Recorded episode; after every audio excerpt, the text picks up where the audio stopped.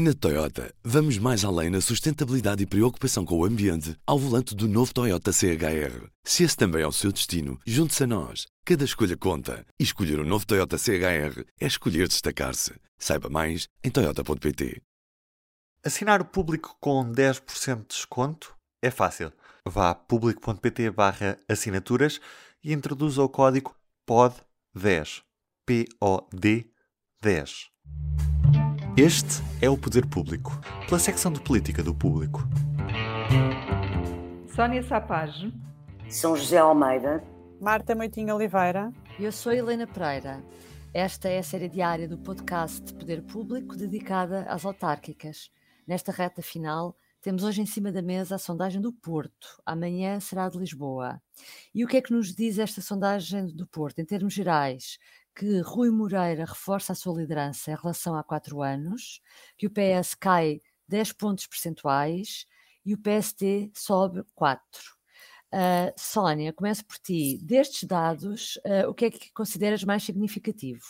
Eu tenho de começar por dizer que o que alguém que vive em Lisboa considera significativo é muito diferente do que acham um portuense. E eu digo isto porque às vezes tenho conversas com leitores na sequência de, de coisas que escrevo, de artigos de opinião, e, e os do Porto uh, já me têm dado feedback sobre as coisas que se passam lá.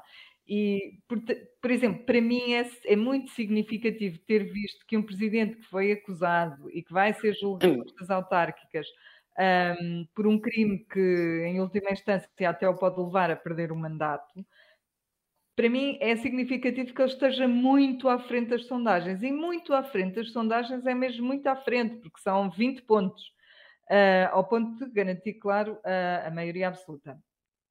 Mas eu, na verdade, nem devia estranhar isto, porque voto em Oeiras, que é aquela Câmara governada por um presidente que já foi condenado e, enfim. Uh, adiante. Bom, isso, isso para mim é significativo, mas eu sei que para quem vive no Porto não é surpresa nenhuma ser, o, o ser Rui Moreira a ganhar. Um, mas para mim também é significativa a queda do PS. O PS nesta sondagem perde 10 pontos em relação a 2017 e eu acho que este resultado a confirmar-se é uma, vai ser uma das nuvens negras uh, da noite eleitoral e, e é a prova de que os eleitores penalizam processos mal conduzidos e que no Porto as segundas escolhas também são penalizadas, digamos assim. Já não me surpreende assim tanto o resultado do PST, que fica em terceiro e que não deixa de ser um mau resultado, claro, sabendo nós, ainda por cima, que aquela Câmara foi liderada por Rui Rio, que é do PST, e que Vladimir Feliz teve na sua equipa e é uma aposta pessoal sua. Uh, o PSC melhora um bocadinho em relação a 2017, mas não pode ser considerado um, um, resultado bom. Depois, há ali outras nuances que eu também considero significativas. Um, a CDU melhorar o seu resultado, apesar de ter escolhido uma candidata que já foi candidata em 2017 e, e pronto, e outras vezes. Uh, e o Bloco de Esquerda não, não conseguiu sair da cepa torta, porque o Bloco de Esquerda fica ali numa posição, perde, perde supostamente uh, uma ligeira votação. E, e eu não vou dizer mais nada porque há outras coisas que são significativas, mas que eu, eu planeio Uh, ainda vamos, falar vamos continuar. Conversa, exatamente, exatamente. Uh, São José, uma das coisas que a Sónia mencionava era realmente a questão do, do PS que fica em terceiro lugar nas sonda, nas, na em sondagem. Segundo, em, segundo. Em, em, segundo, desculpa. Mas, mas perde 10 pontos, quase 11 pontos percentuais. Achas que o PS estava a contar com este trambolhão? O que, é que, o que é que está a acontecer? É o tal processo mal conduzido, porque não era o primeiro, o primeiro nome, não foi este, depois tiveram que arranjar um outro candidato à pressa. Achas que foi só isso? Olha, eu acho que o PS tem um problema grave no Porto, mas que não é só agora, de agora. Agora é mais uma manifestação desse problema, eh, porque o PS tem a Conselhia do Porto, já aqui falámos disto, é a maior Conselhia do PS, mas muito à frente da segunda, que é Braga. É? Um, apesar disso, no Porto, desde Fernando Gomes, que Fernando Gomes saiu para dar lugar a Nuno Cardoso, acho Nuno que era assim, Cardoso, assim, Cardoso uh, e veio ser ministro de António Guterres no segundo governo de António Guterres. Desde então, o PS não conseguiu endireitar-se no Porto. E eu creio que é um problema que se tem agravado precisamente pelo, pelas uh, guerras internas que há na Federação Distrital do Porto. Eu recordo que já aqui há quatro anos, em 17, a eleição do PS no Porto, a candidatura do PS no Porto foi muito complicada, porque Pizarro primeiro tinha feito um acordo com o Rui Moreira sem que o líder do partido e a direção nacional do partido soubessem que esse acordo existia. Depois aquilo foi uma atrapalhada completa, uh, mas tiveram o resultado que tiveram. Agora voltamos a ter uma atrapalhada porque a direção nacional e o secretário-geral, de acordo com o que o público tem escrito, queria lançar o secretário-geral adjunto eh, José Luís Carneiro eh, como candidato à Câmara, que é uma figura nacional,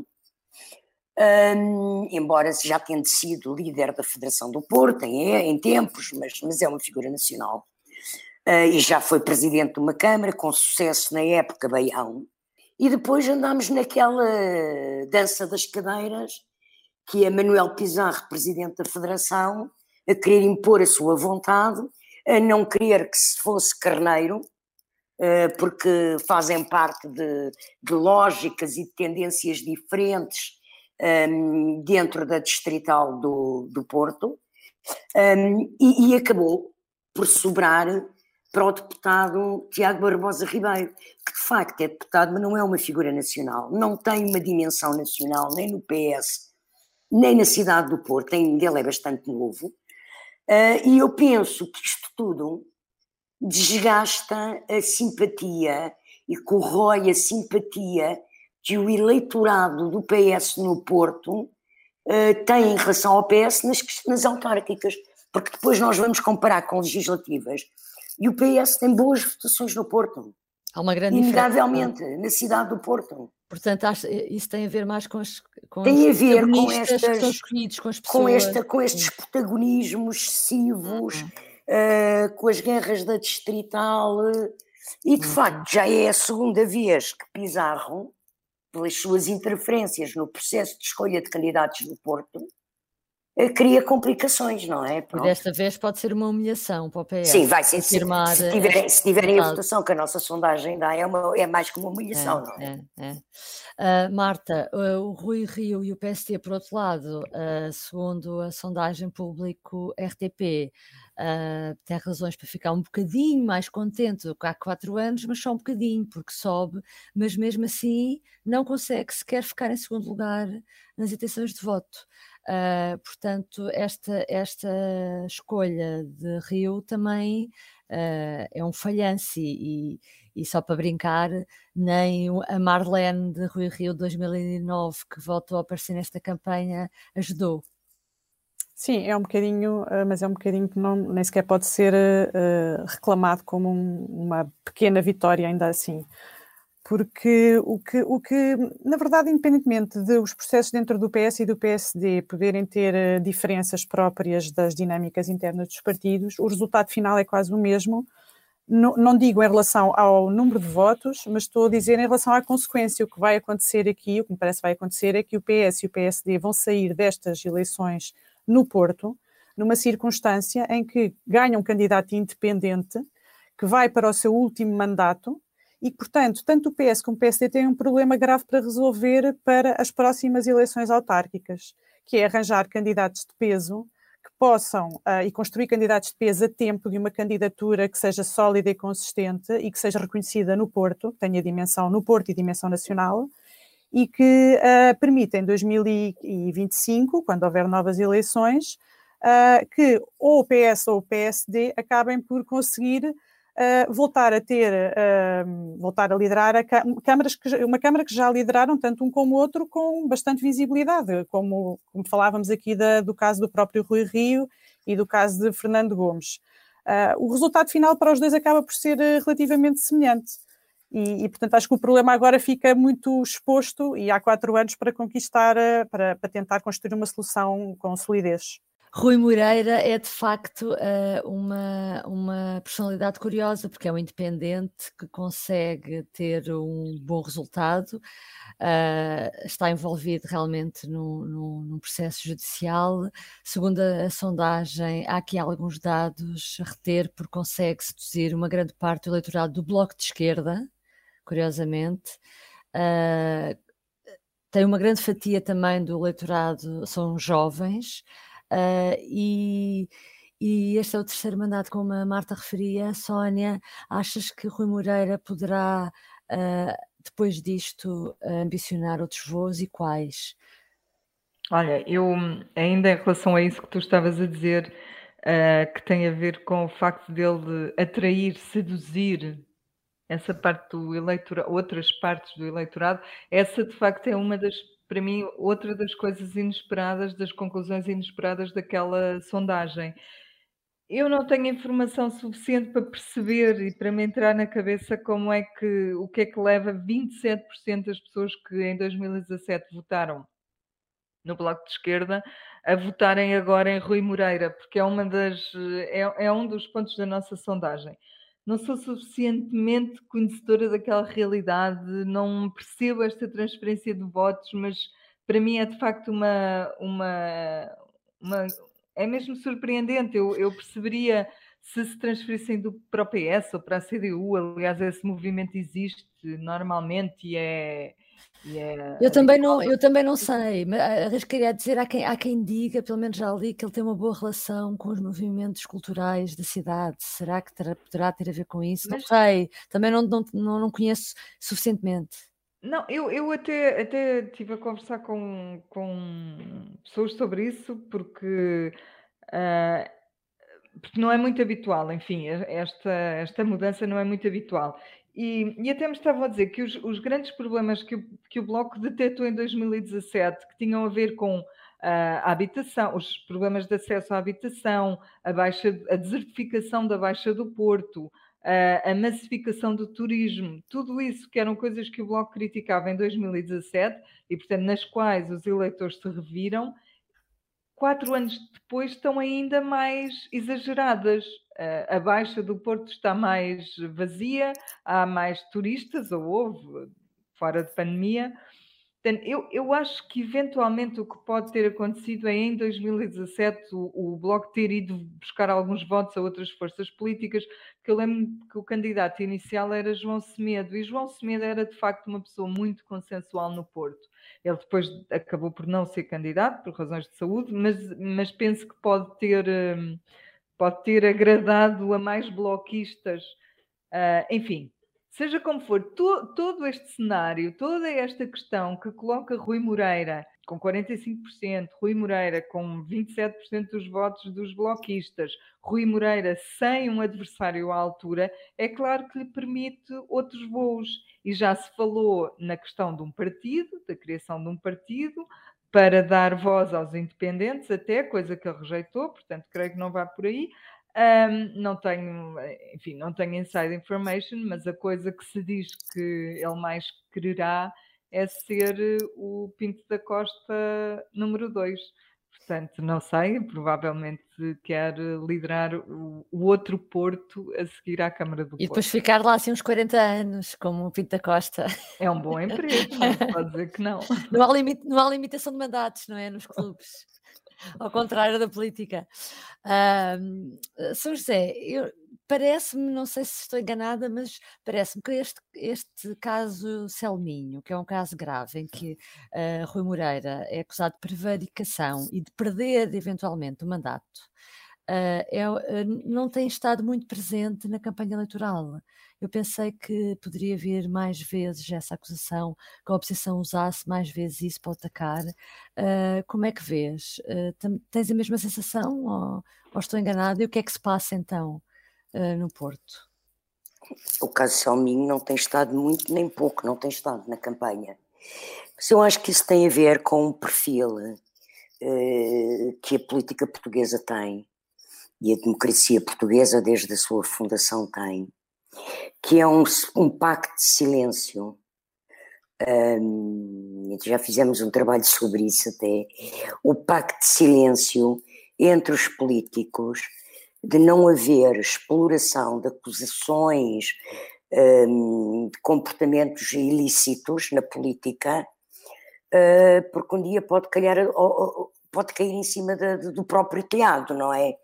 Uh, se nós nos lembrarmos a forma como, por exemplo, António Costa geriu e separou e protegeu o PS do caso Sócrates e do caso Operação Marquês, nós vemos que não só o PS não discutiu o assunto, como também os opositores, os outros partidos. Ninguém nunca usou esse tema uh, para questionar. Mas aqui, aqui não achas que aqui é um bocadinho diferente? Porque aqui estamos a falar. Não, é a mesma é, coisa. Não, na não, política, na política não se usa casos uh, de eventuais ilícitos no exercício da política, uh, de acusações de questões uh, como mas Sócrates caso... não é candidato a nada e que não mas está é... bem mas pode ser usado. é, é podia, o próprio. podia, mas podia o, o, princípio é o mesmo quando okay. são questões de justiça eles não mexem porque sabem que um dia lhes pode cair em cima não é? Porque todos eles têm casos todos os partidos todos o PS e o PSD têm casos não é? De autarcas que já tiveram processos também, não é? Uh, por isso não falam, não falam, que é para não virem a ser também penalizados um dia mais tarde ou, ou agora lembrarem de casos anteriores. Uh, eu penso que é isso que está nessa base. Eu não tinha grande expectativa que o Carlos Social Milho fosse muito falado. De facto, penso que há um pacto de silêncio absoluto sobre o assunto principalmente, não sei, pela, pelos partidos mais de esquerda que falavam muito nisso, não foi o PCP, que foi, por exemplo, quem levou mais vezes esse caso à discussão na, na é, Sim, mas em, em, campanha não usa, em campanha não, não usa. Nem em campanha, nem em debates, isso foi mesmo flagrante, é como se não existisse, é engraçado. É, é, Houve é. um ou outro que ainda se, enfim, se aventuraram a fazer uma outra referência, mas pode, pode dizer-se que não é um caso de campanha. É. Marta, uh, nos pequenos partidos, por exemplo, a CDU, como a, como a, a Sónia referia, reforçou a votação em relação a 2017, segundo a sondagem, volto a sublinhar, enquanto o Bloco arrisca ser ultrapassado pelo PAN e pelo Chega. Parece que o Bloco corre o risco de ser irrelevante. Uh, pois, o, o, Bloco, eu acho que tem um bocado a ver com, eu acho que foi a Sónia que referiu a questão de o candidato tradicional do Bloco às eleições na, uh, na, na, no Porto era João Semedo e de facto ele tinha dimensão nacional e o atual candidato, que se não me engano se chama Sérgio Aires, uh, não tem esse reconhecimento a nível nacional e pelos vistos também não terá muito reconhecimento no, na cidade do Porto também. Um, de facto, é um dos dados mais curiosos da, da sondagem, esta transferência de votos do Bloco de Esquerda para o candidato independente Rui Moreira, que são uh, eh, 27% segundo os resultados que, que, foram apurados. E isto ao mesmo tempo também é curioso porque Catarina Martins, apesar de não existir, uma, não existir uma grande pressão em relação ao Bloco de Esquerda no que toca a resultados eleitorais nas autárquicas, um, e de o principal foco ser na Câmara de Lisboa, tentando perceber se o Bloco consegue ou não ter, como tem agora, um vereador com pluro atribuído e que permitiu a, a Fernandina governar com, com mais estabilidade, que ele, que ele não tinha conseguido. Um, não havia uma grande expectativa em relação ao Porto, mas, mas Catarina Martins começou e acaba a campanha no Porto o que acaba por ser aqui um bocadinho até uh, difícil depois de explicar como é que, começando e acabando no Porto, fazendo esta aposta, o, se o resultado for este, é um bocado uh, estranho. Eu queria só chamar a atenção para uma, para uma coisa relativamente à sondagem que não tem tanto a ver com o, com o Bloco de Esquerda, mas que uh, tem a ver com a percepção que as pessoas no Porto têm sobre a dinâmica de vitória de Rui Moreira, que é um, aquela percentagem que já ontem eu falei sobre Coimbra, que é aquela questão de, independentemente de quem vota, quem é que acha que vai ganhar? Quem é que acha? E são sim, 69% dos, das pessoas que responderam à sondagem consideram que é Rui Moreira. Portanto, isto mostra muito a dinâmica de vitória que o candidato tem. Que é muito forte. E, que é sim, é muito sim. forte neste caso, é muito forte mesmo. E, hum. e, pronto, e isso diz um bocado tudo sobre os resultados que entretanto apareceram. Uhum. Bom, terminamos aqui hoje o nosso podcast mesmo dedicado a, a, às autárquicas no Porto. Amanhã vamos analisar a sondagem de Lisboa, que será divulgada uh, mais logo à noite, uh, e amanhã cá estaremos para analisar esses, ao detalhe esses resultados. Continua a acompanhar-nos. Até amanhã. Adeus. Até amanhã. O público fica no ouvido. Na Toyota, vamos mais além na sustentabilidade e preocupação com o ambiente ao volante do novo Toyota CHR. Se esse também é o seu destino, junte-se a nós. Cada escolha conta. E escolher o um novo Toyota CHR é escolher destacar-se. Saiba mais em Toyota.pt.